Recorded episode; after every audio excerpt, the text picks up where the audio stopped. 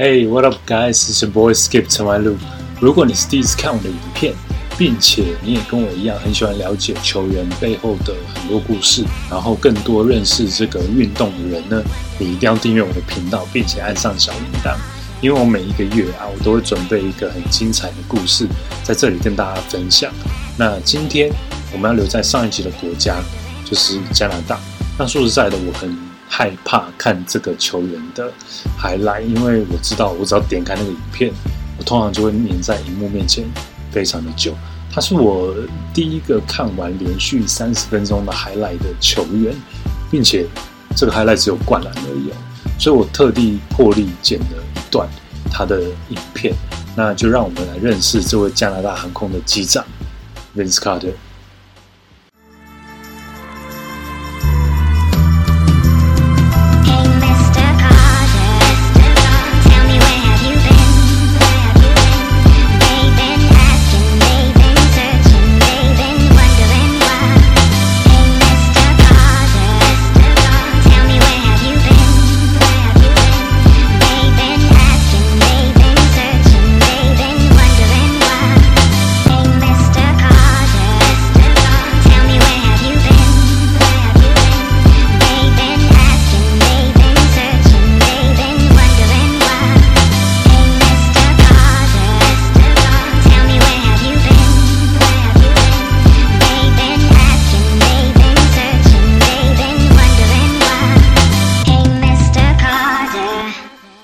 Vincent Lamar Carter Jr. 身高六尺六寸，一百九十八公分，两百二十磅，九十九公斤。绰号 Vincenty，Air Canada 加拿大航空，Half Man Half Amazing 半人半神，还有一个 UFO。一九七七年一月二十六号出生于美国 Florida 的 Daytona Beach，就读 Mainland 高中，大学就读 Jordan 的学校 North Carolina 北卡罗来纳大学。一九九八年第一轮第五顺位被金州勇士队选上之后。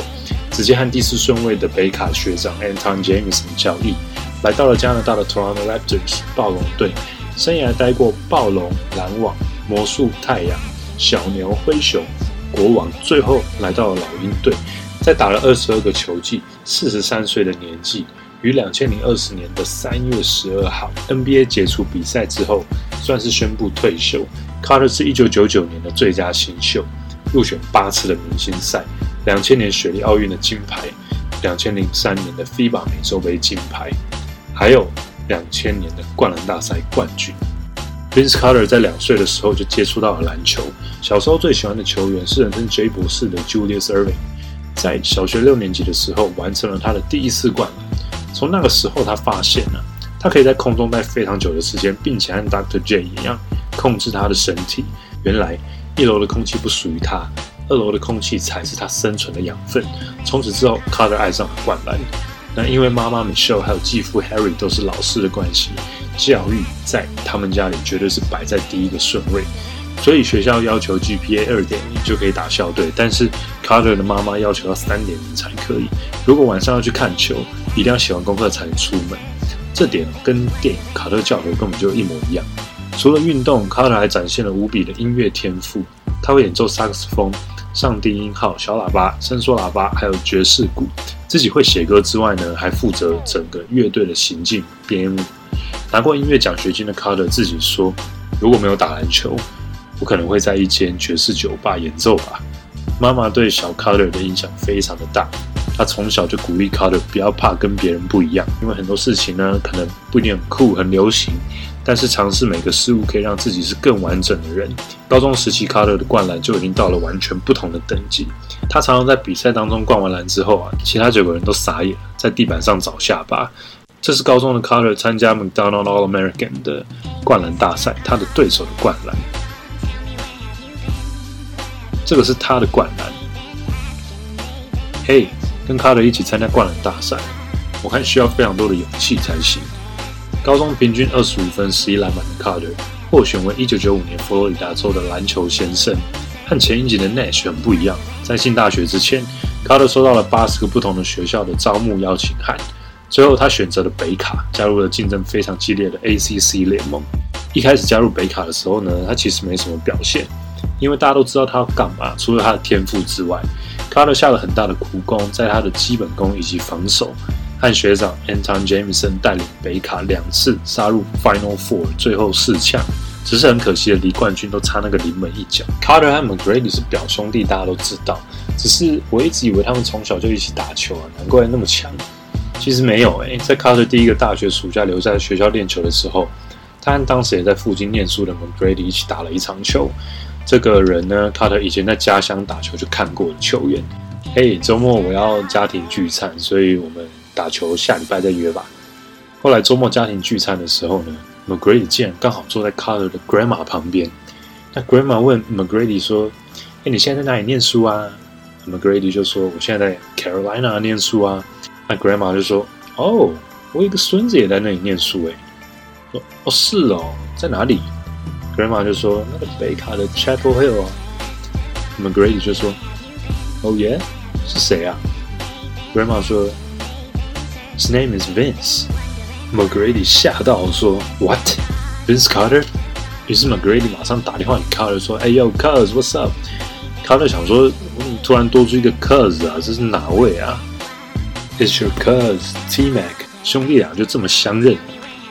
那这对表兄弟在暴龙队开始他们的 NBA 之旅。Carter 的到来为这个1995年才创立的加拿大球队注入了新的活力。在2000到2004年。这支新球队的观众人数一直保持在联盟的前十名，对于一个新球队来说是非常不容易的一件事。如果我们对比当时加拿大的另外一支球队温哥华灰熊队，感觉应该就会非常强烈。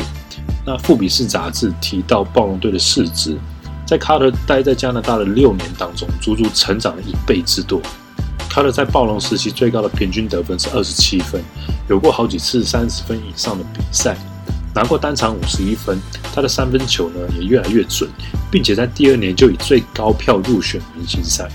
但是其实卡特和暴龙队的成绩哦，顶多也只能到中上层级而已。那为什么突然人气上涨的那么快？其实，在九八年的灌篮大赛取消，九九年缩水球季没有打明星赛的 NBA，一直处在一个很低迷的状态。而两千年的那场灌篮大赛啊，救赎了整个新的时代的 NBA。先插播一下，那场灌篮大赛放的音乐都超经典的，就像呃 Biggie 的 Hypnotize、Dr. Dre Still D.R.E. 还有 DMX 的 What's My Name。那 Carter 千方百计的求他的表弟 T Mac 一起参加。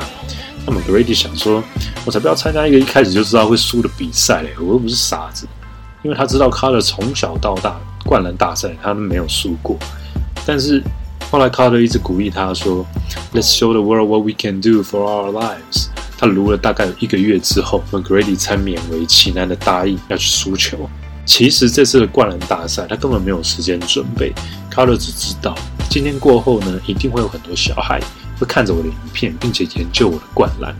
他说，其实只有第二个灌篮是原本他大概想好要做的。他的第一灌就让所有人都疯了。你看看这些人的反应，嘴巴哦的跟什么一样。反向的三百六十度加上大风车灌篮，卡特其实跳起来，他一转身发现他的篮筐就在眼前，自己也吓到，我怎么可以跳那么高？其实第一个灌篮呢，就是第二个灌篮的延伸。第二个灌篮就是要从底线一步跨出那个距离，并且要转身找篮筐的灌篮，其实更不容易。他不过没想到，Kenny Smith 这球竟然学独一位，只给了九分。到了第三灌，卡特完全没有想到，规则是要找一名队友一起，所以。卡特想说：“Oh no, what are we gonna do？” 他就回想到前几天他看到一个跳高的训练器材，叫做 Jump Souls 的图片，有一个人好像在做一个胯下的动作，所以，吧，不然用就用这招好了。这招卡特从来都没有做过。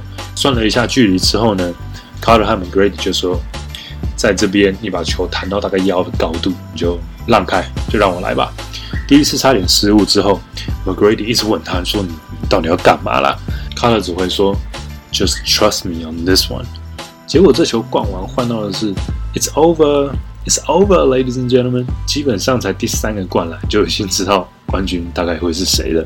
那第四个灌篮也是卡特从来都没有做过的。他想让大家知道他到底可以跳多高，然后他要做一个全部人都没有看过，并且要让他们傻眼的灌篮。他叫这招叫做 Honey Dip，就是把手伸进像那个蜂蜜罐里面的意思，把手背插入篮筐。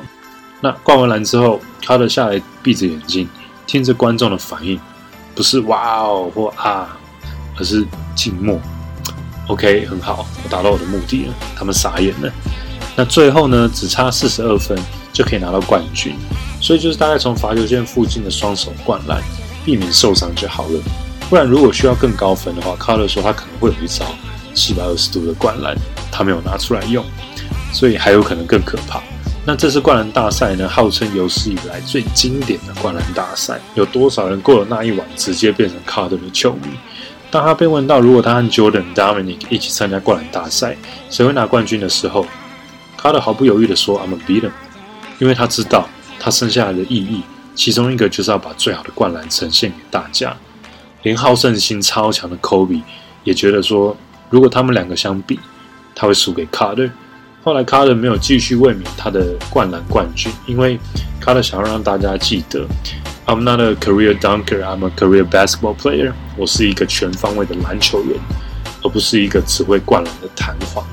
和 Kobe 狩猎清单很像的是，卡特自己也有一个清单，叫做 The Dunk List。每当他灌完一个想要盖他锅的人之后，他就把这个名字划掉。那你觉得卡特最后有划掉所有人吗？问这个问题其实有点蠢，因为。他在奥运直接飞过一个两百一十八公分的法国中锋。其实卡德说，当时哦，他的心里只想着啊，我抄到球之后，要赶快进攻，不要等到他们回防。那他的眼中只有篮筐。其实跳起来之后，只感觉到啊，我的左手好像碰到他的肩膀，右手呢有点太远了，好像灌不太到。努力深深看好了，结果剩下的就变成历史了。后来看了重播才发现，原来他刚飞过的这个人。我不觉得这里有 half man 成分，这里应该就只剩 amazing 而已。所以他有完成他的灌篮清单吗？Come on man，当然有啊。卡特最著名的战役之一，我永远也忘不了，就是在两千零一年东区第二轮和 a l Iverson 的飙分大战，每一场都在轮流飙分，每分每秒我都很紧张。这个系列战一直战到最后一集，最后一秒才分出胜负。虽然七六人以一分晋级啊，但是个人觉得这个运气成分真的是蛮高的。其实，在这个重要的第七站当天早上，是卡特北卡大学的毕业典礼，所以呢，早上领到他的非洲美国关系的学位之后，卡特马上赶回费城，准备关键的决战。虽然舆论都说，哎，因为他去毕业典礼的关系，所以影响了他的最后一集，但是卡特他一点都不后悔。因为他知道学位也是他人生很重要的目标。伟大的球员格局就是这样，拿得起也放得下。在那一球没进之后，卡特回家模拟一模一样的动作，连续进了七球。那后来这一招在二零一四年拿来绝杀马刺就成功了。所以你要说他成功还是失败呢？卡特的 NBA 生涯转换了一些球队，但是大致上都是在季后赛第一轮、第二轮打转。最接近的一次，大概就是在魔术队到了东区冠军战，输给了有三巨头的塞尔提克。卡特慢慢的从超级巨星转换成一个角色球员，第六人，球队的学长，休息室的导师。是什么原因可以让卡特在联盟打滚了四个时代？最关键的原因呢，是他的人格特质，他永远把球队利益放第一的特质。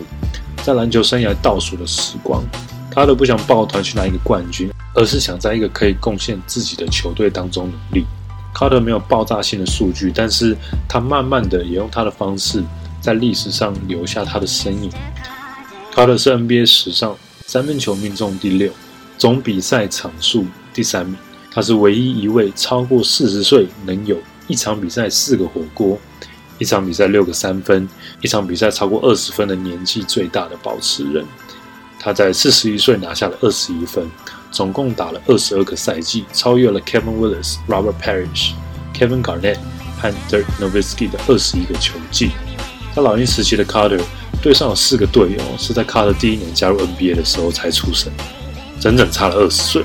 你可以想象吗？你的朋友刚生小孩，然后二十年后你跟他同队，并且你还拿出队上最高分二十一分，这真的太强了啦！加拿大航空的续航力实在是非常的惊人。那四十岁的 Carter 还可以灌篮吗？这是卡特在灰熊时期练球的时候轻松灌篮的镜头。不过，卡特的影响力绝对不仅仅是他的灌篮而已。一九九五年，NBA 在加拿大增加了两支职业篮球队，西区的温哥华灰熊，还有在东区的多伦多暴龙。一开始这两队的战绩都不好，在卡特加入 NBA 之前，已经拿下三十胜了，已经是他们两队的最好的战绩了。灰熊队在两千零一年甚至直接迁都到了现在的 Memphis。刚起步的暴龙需要一个球星来带动整个球队，而 Vince Carter 就是最好的人选。自从 Carter 加入开始，每每天晚上，每个人都在 ESPN 的十大好球寻找 Carter 的身影。原本在加拿大只支持冰上曲棍球的企业赞助，渐渐的也转向篮球。在第一次的全国转播之后，灌篮大赛的一夜之间，所有人都在讨论这支来自加拿大的新球队。有些歌的 MV 中也出现了 Carter 的身影，他球衣的身影。Kevin 主任说过：“说真的，我最想去的球队是暴龙队。我从小到大就是 Carter 的球迷，我爱死暴龙的球衣了。是暴龙队改变了当地的文化。是 Vince Carter 让加拿大人的车库面前架起了无数的篮球框。是 Vince Carter 在球场上模仿 Carter 动作的小朋友有了他们的篮球梦。是 Vince Carter。”让这个运动或是音乐总是不被世界所重视的国度看到了希望，是 Vince Carter 让后来的 NBA 有两个来自加拿大的选秀状元 Anthony Bennett 还有 Andrew Wiggins，是 Vince Carter 让这个球队就算输球也能够团结一心，所以在去年获得了 NBA 的总冠军。对他们来说，Carter 就是加拿大小孩的 Jordan，来自加拿大的知名饶舌歌手。暴龙队的老板 Drake 说：“如果没有 Vince Carter，我们也许永远也不会知道自己是谁，也许永远就不会知道我们和这个城市有这么多的潜力。如今加拿大人能够团结在一起，在世界的舞台发光发热，这就是 Carter 效应 （The Carter Effect）。Carter 退休后呢，他打算朝播报员的方向发展。那看了 Vince Carter 他每一个时期的角色转换。”我真的觉得每一个人的故事都都好特别，每一个人贡献给篮球的方式呢，也是独一无二。那每一个人看篮球的方式，也都是独一无二。而且不要觉得篮球只是篮球，很多事情看起来可能只是很渺小，但是如果当我们非常用心去做的时候，那个影响力远远是超乎你可以想象的。而且我发现啊，Vince Carter 他在很多阶段的事情，他其实是。没有办法事先规划的，但是他碰到，他常常就是相信自己，并且跟着自己的心在走。那如此写下了他很多传奇的故事，我觉得这个就是忠于自己、相信自己最好的榜样吧。听完今天的故事，你有认识更不一样的 Vince Carter 吗？你印象当中最深刻的 Vince Carter 灌篮是哪一个？那你觉得 Carter 他对你的影响是什么？在底下留言，让我知道。那如果你喜欢今天的影片的话，记得按赞、订阅，加上小铃铛，并且大力的帮我分享出去。今年我的目标是啊，订阅三万人。那这个目标真的需要大家一起跟我一起努力。那如果呢，订阅数越多啊，代表我有更多的时间可以做影片。You know what I mean？下一集的球员呢，我们讲了好多的后卫，所以让我们往前锋稍微移动一点点。那提示是这一个人他的投篮。应该还蛮准的，他的三分嘛，嗯蛮准的。你们猜得到是谁吗？那谢谢大家今天的收看，That's it for me today. I'll see you next time. Peace.